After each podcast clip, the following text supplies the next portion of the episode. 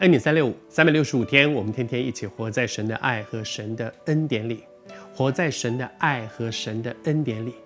神的爱不表示他不会管教，圣经里面讲说，爱必管教。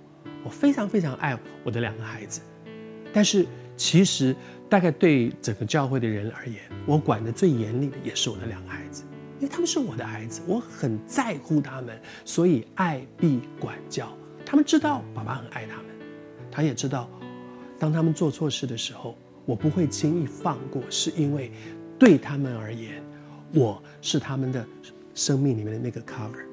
如果我这把伞不替他撑开来，他们就会淋雨，他们就会在暴风当中。我的责任就是替他挡，而那个的过程当中，我就会把他抓过来，因为我知道外面有暴风雨，我不会任他越走越远。因为我知道越走越远，最后他会淋雨，他们的身体不好，等一下又感冒，感冒之后可能变成肺炎，情况会越来越不好。因此，因为爱，我不会放任他去。神对我们也是这样。我很喜欢和你分享，在先知书里面常常都提到，神是特别在旧约书这个先知书里面看到，神是那位公义的主。所以，以色列人、犹太人这些神的选民，他们做错事的时候，神管教他们。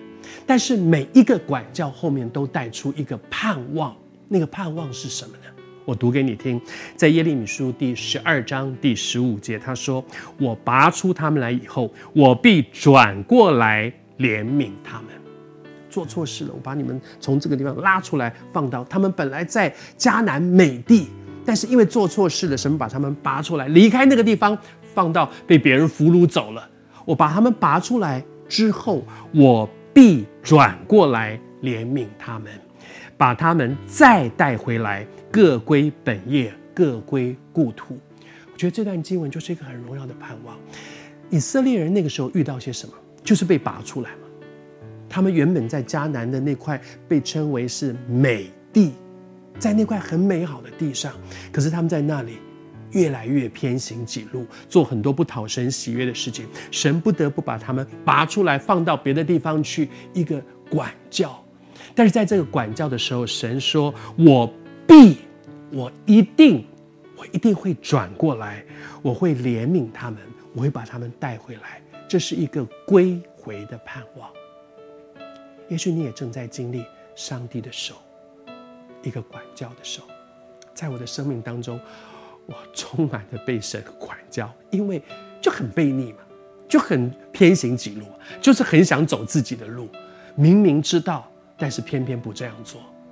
但是上帝每一次管教的时候，我觉得这段经文给我很大的帮助，就是一个很荣耀的盼望。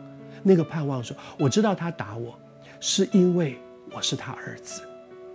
圣经上讲说，不被管教的是狮子，是在外面的，在家里的。是被管教的，被管教是因为我知道他爱我，而且我知道，当我愿意转回来的时候，他也会转。有的时候，我们正在被管教当中，也许你也正在这样的光景里。你觉得上帝，你什么时候要救我？什么时候带我离开现在的困境？你转了，神就转了。你转过来，回到上帝的心意里面，上帝的祝福。就转回来，带你回到祝福里。你转，神就转。